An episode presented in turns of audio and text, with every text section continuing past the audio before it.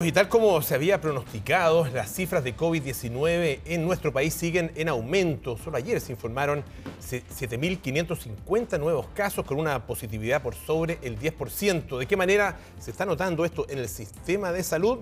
Lo conversamos esta mañana con el doctor Rodrigo Rosas, jefe de gestión hospitalaria de Clínica Alemana. Doctor, ¿cómo está? Muy buenos días. Hola Pablo, buenos días. Buenos días Natalia. Lo preguntábamos, ¿en qué están notando ustedes en los centros asistenciales esta alza que vemos a nivel nacional del número de casos? Sí, ya se empezó a notar. Si recuerdan, el día lunes comentamos de que no hemos tenido o no habíamos tenido un aumento importante en el número de hospitalizaciones. En esta semana, en estos cinco días que han pasado, ya duplicamos el número de hospitalizados que tenemos. Eso era esperable en la medida que aumenta el número total de casos eso hace que los susceptibles también vayan cayendo, se vayan enfermando y que requieran de hospitalizaciones.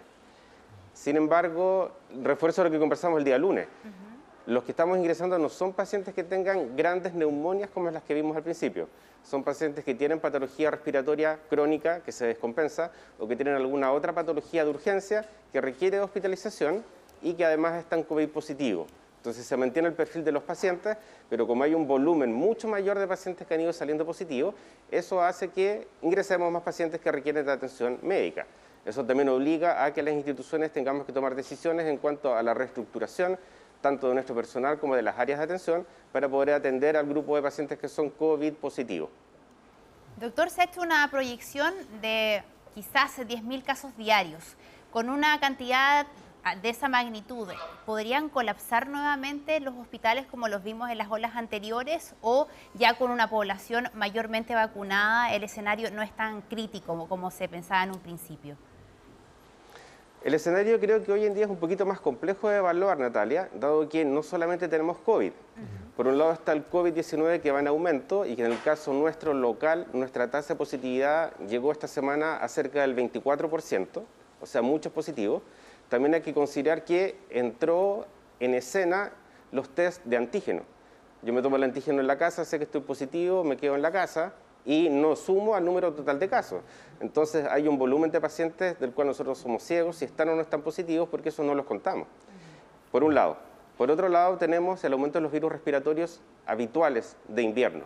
Entonces tenemos metaneumovirus, rinovirus, enterovirus y otros virus más, que también hacen que los sistemas de hospitalización, los sistemas de atención estemos estresados como los otros años sin el COVID. Entonces ahora nos enfrentamos a un escenario muy distinto a lo que vimos en las otras olas, porque había restricciones de movimiento, los otros virus no aumentaban y teníamos que luchar solo contra el COVID. Ahora es todo junto, más el COVID.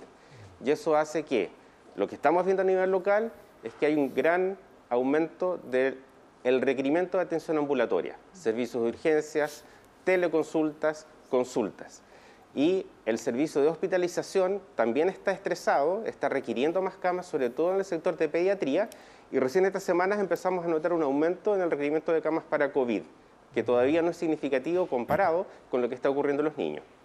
¿En cuánto debiera eh, o, pronostica usted que podría llegar a aumentar eh, el requerimiento de camas críticas? Hoy día hay 2.005 eh, camas críticas disponibles, habilitadas, digamos, que es lo que, no, disponibles, sino que habilitadas, 332 disponibles. en algún minuto llegamos por sobre las 4.000 camas críticas habilitadas. ¿Llegaremos a algo similar en esta oportunidad? La verdad, Pablo, es que con los datos que yo manejo a nivel local, es muy difícil pronosticar lo que va a ocurrir a nivel país lo que estamos viendo a nivel local es que estamos requiriendo de más camas, pero no camas de la complejidad que requerimos en las primeras olas, que eran camas para ventilación mecánica invasiva que requerían de mucha complejidad.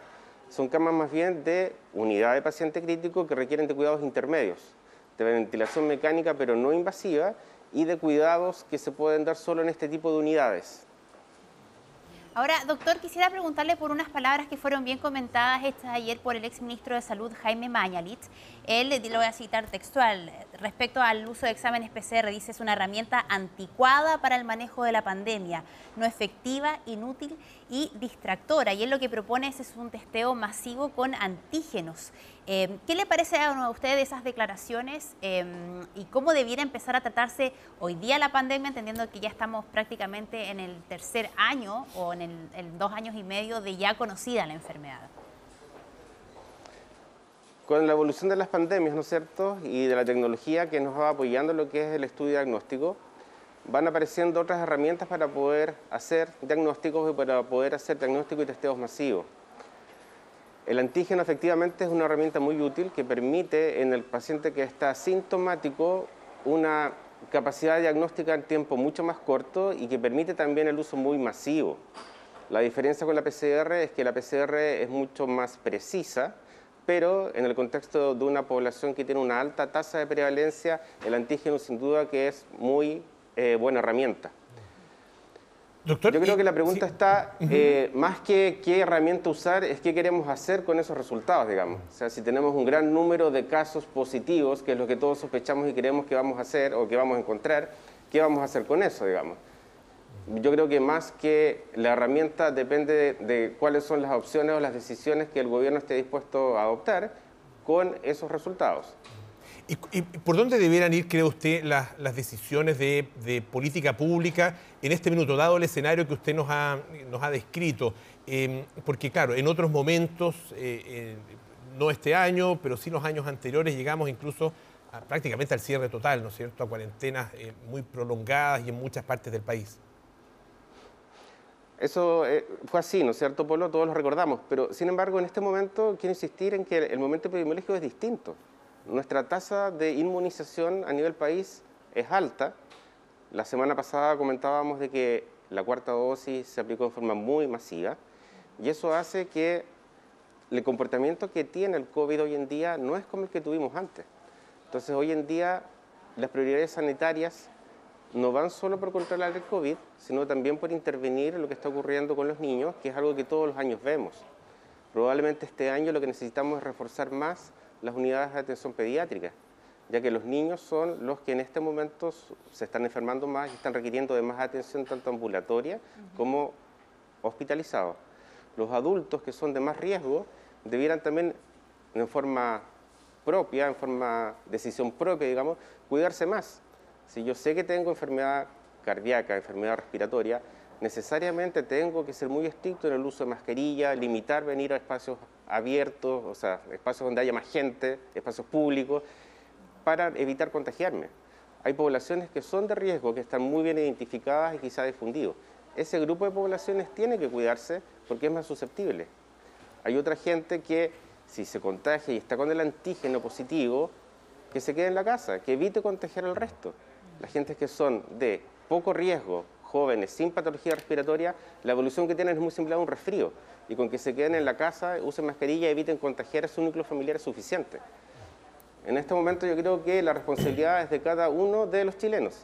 Tenemos que cuidarnos a nosotros y cuidar a nuestras familias y a nuestra comunidad. Así es, aunque parezca agotador ese mensaje, es cierto que salva vidas. Muchas gracias, doctor, por todos los detalles. Que esté muy bien. Buenos días. Que tenga un buen día.